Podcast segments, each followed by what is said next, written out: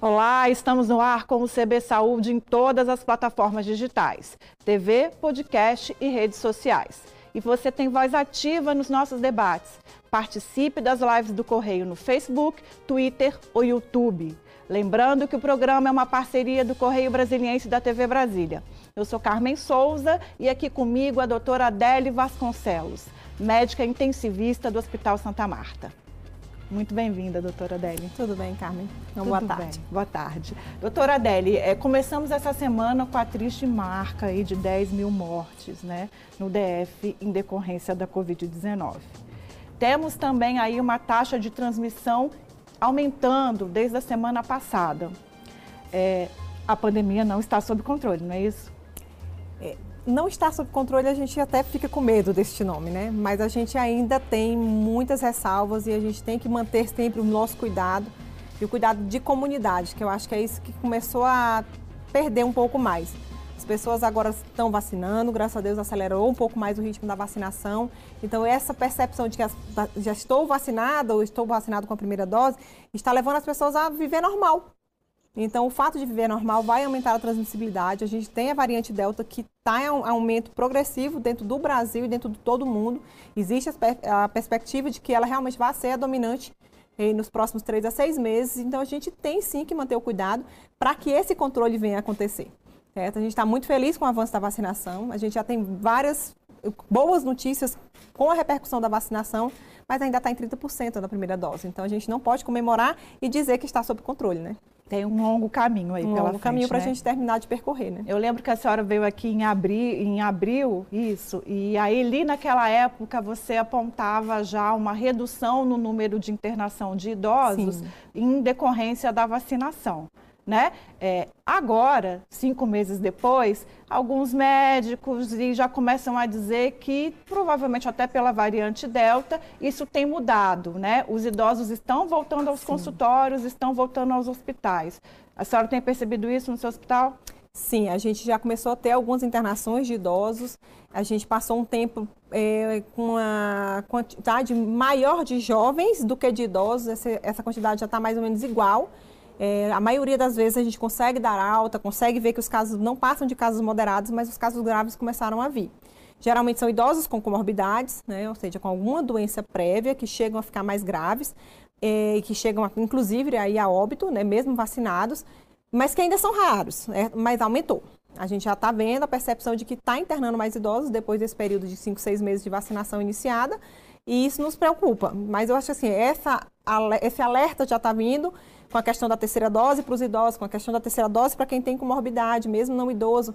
Então, é, essa é uma avaliação que já está sendo é, percebida pelos órgãos competentes em relação à questão da vacinação, por conta desse alarme que a gente já começou a ver nos hospitais. Né? É, eu fiz um levantamento aqui com os dados mais recentes do DF e fiquei bem assustada assim, com os valores. Né?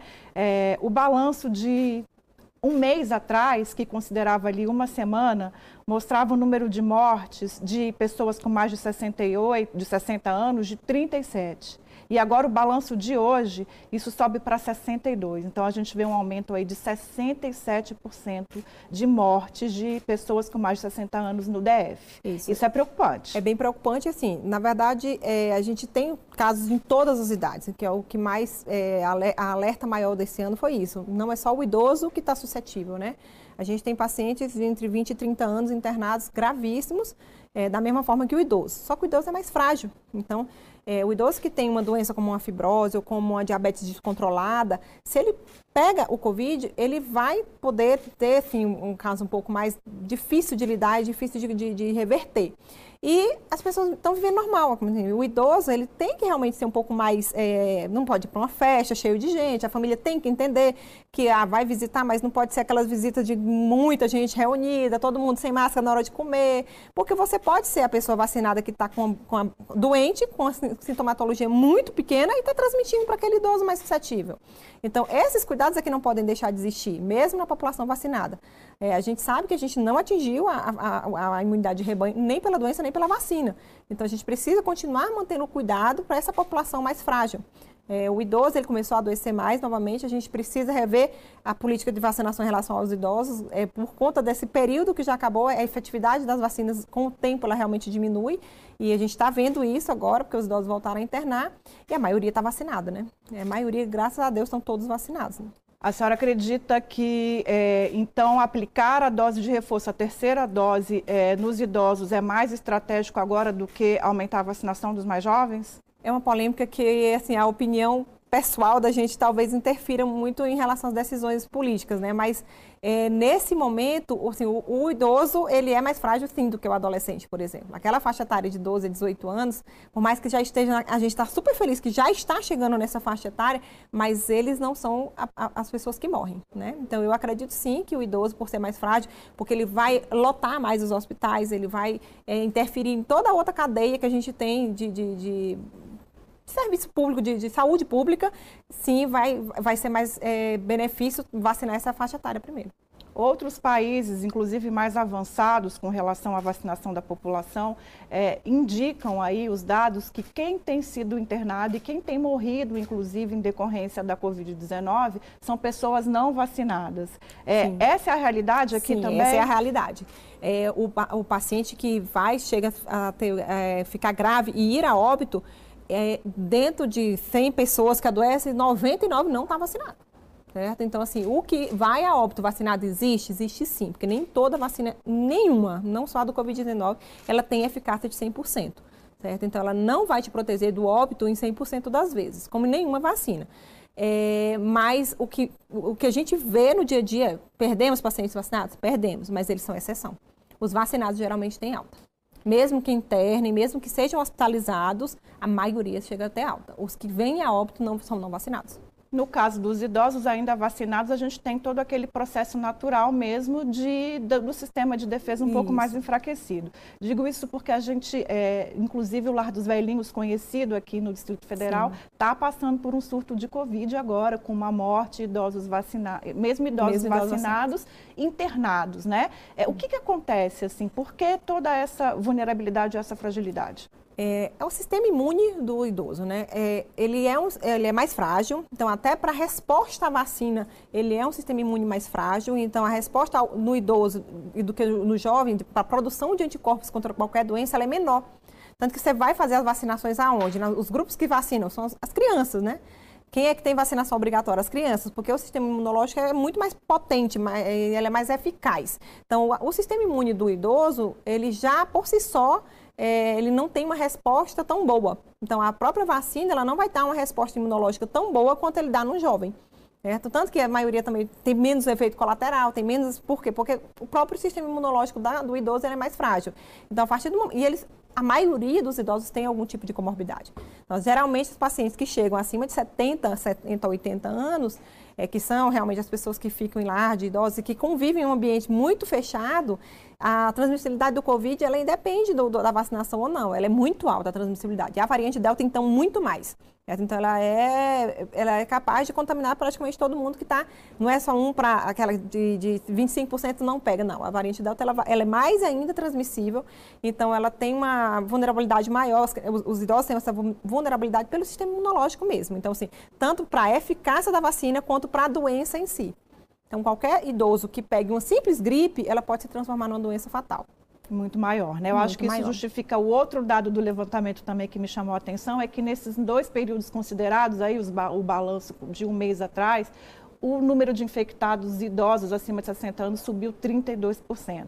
Então, assim, é, ainda que não cheguem aos hospitais, ainda bem, assim, ainda bem, né, que as vacinas não, estão funcionando, é, o número de, infec de infectado está muito alto. Essa é um reflexo da nossa transmissibilidade e da forma como a gente está encarando a pandemia agora. As pessoas esqueceram e esquecem que estão em pandemia porque estão cansados de viver enclausurados. Imagina os idosos que já têm essa restrição de visita, já têm a restrição e passaram muito tempo, já não vão no mercado, não vão em farmácia, não vão em lugar nenhum. Então, a partir do momento, ah, tá todo minha, todos os meus amigos estão vacinados, aí começa a ter aquelas reuniões que já tinham antigamente, vou jogar, vou... e isso vai, está acontecendo com mais frequência. Então, um só que esteja doente pode transmitir para todo mundo. Isso os amigos não... e os netos, né? Porque Todos eu acho que tem eles. muito esse movimento, assim, como Tudo. os jovens estão começando a ser vacinados, a, a, os encontros, as começaram a aumentar mais, aumentaram, muito né? mais, inclusive, né? Então, assim, é, as escolas começaram a funcionar, eu acho que os trabalhos presenciais começaram a voltar. A, estão, a gente está tentando voltar a viver, né? Eu acho que assim, tá, não, é, não é só o idoso, é qualquer pessoa está cansado desse mundo enclausurado. Então, assim, é, é a volta ao trabalho presencial, é a volta a, a, aos encontros familiares, está entendendo? Então, tudo isso faz com que a transmissibilidade aumente.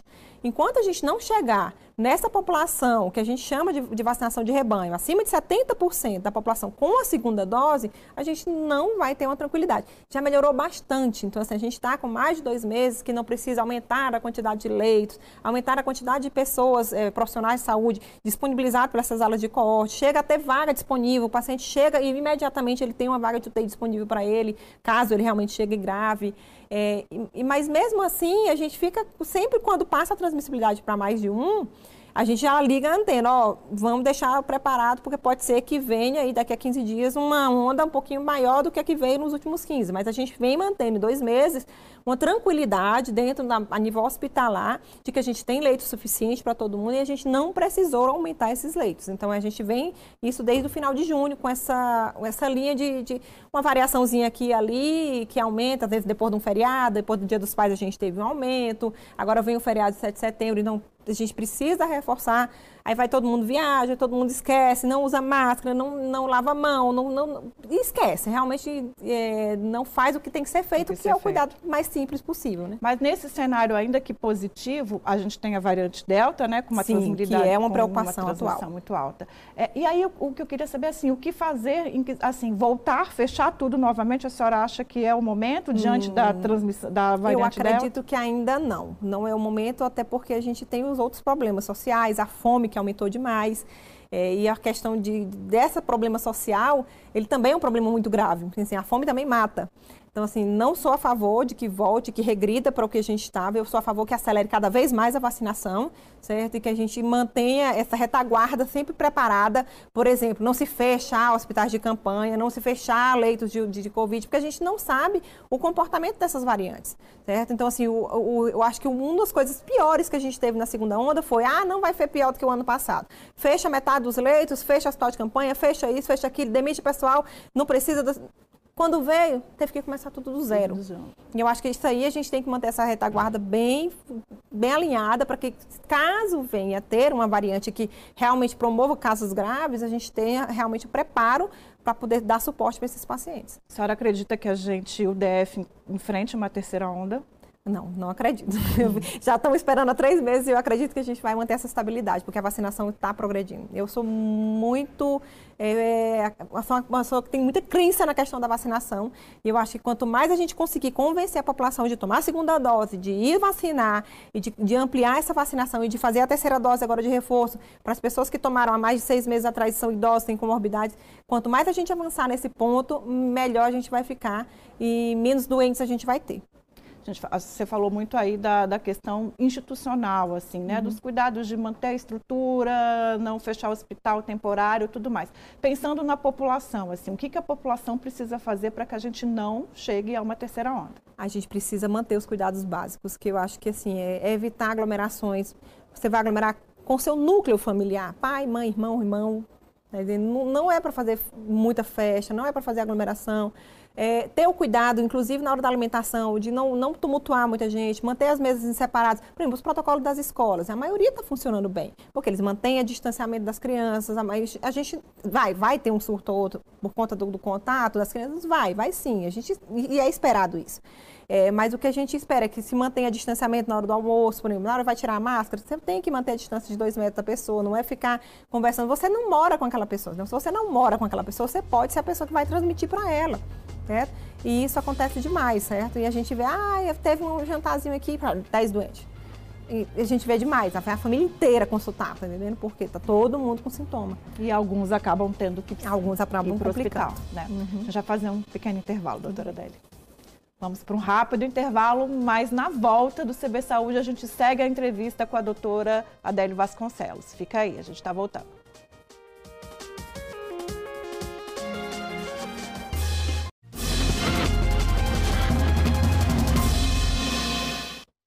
Estamos de volta. Hoje o CB Saúde recebe a médica intensivista, a doutora Adélio Vasconcelos. Vamos continuar com os idosos, doutora Adele? É, e eu queria falar um pouco agora sobre sequelas, né? Assim, uhum. o vírus já se sabe tanto que ele é letal, mas os, os, sobreviventes também aí ficam carregando essa herança do COVID durante, da Covid durante um bom tempo. No caso dos idosos, quais as principais sequelas? Na verdade, assim, é a, é a, incapacidade de fazer as atividades básicas, como tomar banho, comer, andar. Então, assim, o idoso que fica internado, que ele chega a ser hospitalizado, ele diminui muito a massa muscular. Então, ele tem que fazer um trabalho de, de, de reabilitação, tanto nutricional quanto de, é, de físico mesmo. Às vezes o idoso ele fica incapaz até de engolir, de deglutir, dificuldades para falar. Tem inúmeras, assim. Tem pacientes que ficam com dificuldade de memória, não só os idosos, né? Essa fadiga pós-Covid, ela é uma, uma queixa não só do idoso, ela é uma queixa do adulto jovem, do adulto normal, é, da, da faixa etária de que acaba diminuindo a capacidade dele trabalhar, né? Então você fica uma pessoa cansada, indisposta, que não tem ânimo para fazer as coisas. Então, assim, é, não é só o idoso, né? O idoso ele é mais incapacitado ainda, né? Porque ele acaba dependendo dos outros para fazer o básico. E às vezes é, já tem uma dificuldade. Já tem uma dificuldade ali, né? prévia que se agrava bastante com a, com a vinda do Covid, né? E às vezes fica dependente de oxigênio, né? Aquele que tem uma pneumonia mais severa, ele precisa usar oxigênio às vezes por resto da vida, ou então por um período maior dentro do, do domicílio, isso acaba impossibilitando ele de ter uma vida normal, pelo menos para voltar ao que ele tinha é, de, vida, de, de, qualidade de vida prévio, né? Então isso dificulta bastante. Esse é um grande desafio, né? Independentemente da idade, assim, o tempo está passando e está ficando bem evidente o quanto que essa doença compromete o corpo Sim. e de formas muito diferentes, né? É, tem, tem queixas diversas, assim, de diminuição de acuidade visual, de diminuição de audição, de perda de memória, é, de capacidade dores, laboral, né? dores crônicas, tá entendendo? Muitas pacientes com artralgia, poliartralgia, que é as, articulações com muitas dores, dores no corpo mesmo, dores musculares. É, a gente fala assim, o pessoal da ortopedia, os médicos ortopedistas dizem, gente, como aumentou a busca por nós por conta de dor. E aí se acha que é um problema né, realmente articular ou e é pós-Covid, a maioria é pós-Covid. Então eles têm esse, o consultório da dor ele é, o que o anestesista faz, o que o ortopedista faz, ele aumentou bastante. A procura para ambulatorial, que é pós-Covid, ela aumentou bastante nesse grupo de, de, de, pacientes, nesse grupo de médicos, né, que trabalham com dor. E isso serve de um alerta, inclusive, para os mais jovens, né? Assim, às vezes é, o, o, medo menor com relação a, ao vírus, porque acha que o vírus mata menos, quem é mais jovem, não se justifica porque, além dele ser letal, também para o mais jovem, é, as sequelas podem ser bastante comprometedoras, né? Muito. né? Assim, quando o Covid grave, a forma pulmonar ela é severa em qualquer idade, né? Quando ela realmente tem uma pneumonia severa, ela é em qualquer idade, 20, 30, 15, 16, 40, 60. O, o, a pneumonia grave, ela deixa sequelas irreparáveis no paciente, inclusive a fibrose pulmonar no pós-Covid, insuficiência renal, é, vários outros é, pacientes que fica bem grave, crítico, ele tem muita sequela no pós. Mas, inclusive, os casos mais leves também deixam essa fadiga, deixam essa falta de memória, deixam essa, essa o que perturba o, a, o dia a dia do, do, do, jovem também, certo? Então, isso a gente tem que alertar que não é tão, é, não, é, não vai ser uma coisa letal, mas ela pode ser é, diminuir sua qualidade de vida. Então, não, não dá para dizer assim, ah, eu é quero simples. pegar porque vai ser melhor que eu já vou me livrar. Não, isso não existe. Não é simples, não é né? É simples. E aí eu acho que a gente entra numa outra questão que é a dos tratamentos, assim, né? As vacinas avançaram para caramba e a sensação que dá às vezes é que os tratamentos ainda precisa se descobrir muita coisa. É, a gente ainda tem muito estudo aí andando, né? Muito mesmo, de muitas drogas, é, de todos os tipos, tanto preventivo, profilático, do tratamento inicial, do tratamento final. A gente teve um avanço muito grande com alguns estudos. O estudo Recovery mostrou a, a, a grande é, ajuda que o corticoide nos dá na fase inflamatória da doença, que é a segunda fase da doença, que hoje em dia ela está vindo um pouco mais cedo, certo? Ela não está vindo só depois da, da, primeira semana, ela às vezes vem um pouco antes, por isso precisa do acompanhamento médico é, bem no início. Quanto mais precoce você procurar o atendimento médico, mais fácil vai ser você de detectar que o paciente já está nessa fase inflamatória e avaliar a necessidade ou não desses tratamentos. Então, a gente tem alguns estudos que já mostraram eficácia suficiente para a gente utilizar, como a gente hoje em dia já faz tanto no, no tratamento é, do paciente moderado quanto do grave, o uso do corticoide ele veio para nos ajudar e nos mostrar que a gente realmente tem uma, uma melhoria nos tratamentos.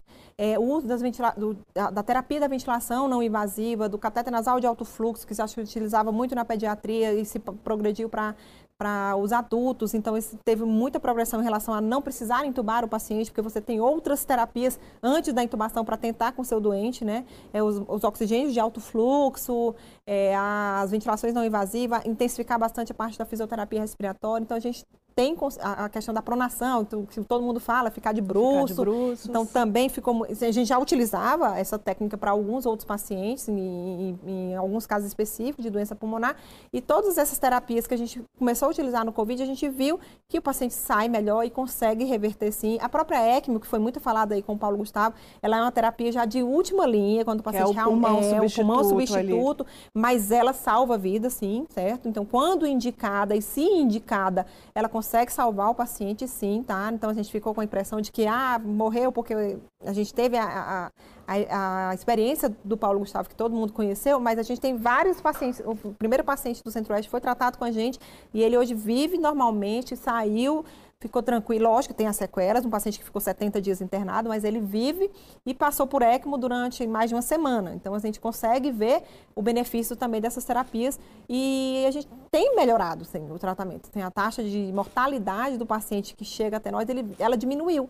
Então, assim, a gente tem, tem o que fazer pelos pacientes, né? Essa dúvida aí que a senhora trouxe até do caso do Paulo Gustavo, lembra também um questionamento que surgiu muito por conta da morte do Tarcísio Meira, né? É, a gente está no finalzinho, mas eu queria que a senhora reforçasse, assim, e a família dele reforçou isso muito, assim, ainda vacinado, ele tinha outras complicações. Sim, eu... As vacinas funcionam, né? Funcionam, sim. Eu tenho uma tia que faleceu vacinada as duas doses, mas ela tinha fibrose pulmonar. A mesma coisa que o Tarcísio Meiro tinha. Ele tinha uma doença pulmonar grave. Então, um paciente que tem uma doença pulmonar grave, ela pode pegar uma gripe e vai ficar grave e vai morrer, tá entendendo? Infelizmente, eu sempre dizia, gente, vamos proteger, vamos proteger, porque se pegar, pode ter a doença grave. Pode ter a forma grave mesmo vacinado. Mas essa é a exceção. Então, aquele paciente que tem uma doença grave prévia, ou seja, uma comorbidade, ela precisa ser protegido, certo? Mesmo vacinado, certo? Porque ele não precisa pegar a doença. Então, essa é a questão. A gente não precisa pegar a doença, a gente não deve pegar a doença. Então, a nossa eficácia das vacinas, elas são acima de 50%, então ainda existe a chance, meio a meio, de eu pegar da doença. Então, se eu tenho uma suspeita que eu estou com suspeita do Covid, eu não posso estar visitando o meu paciente idoso porque eu posso estar transmitindo isso para ele. Então, eu tenho é que evitar o contato com pessoas doentes, mesmo vacinado. E o e é idoso? É exceção. E o idoso deve também cuidar de outras doenças, né? Digo Sim, isso porque várias, a condição né? crônica, a vacina da gripe, todos esses cuidados são importantes para evitar um agravamento da Covid-19. Não é à toa que também também indica a, a vacinação todo ano contra a gripe para os pacientes idosos, né? Doutora Adele, nosso tempo acabou, infelizmente. Agradeço imensamente a sua participação aqui no CB Saúde. Obrigada a você pelo convite. Estamos às ordens. Até a próxima. Até a próxima.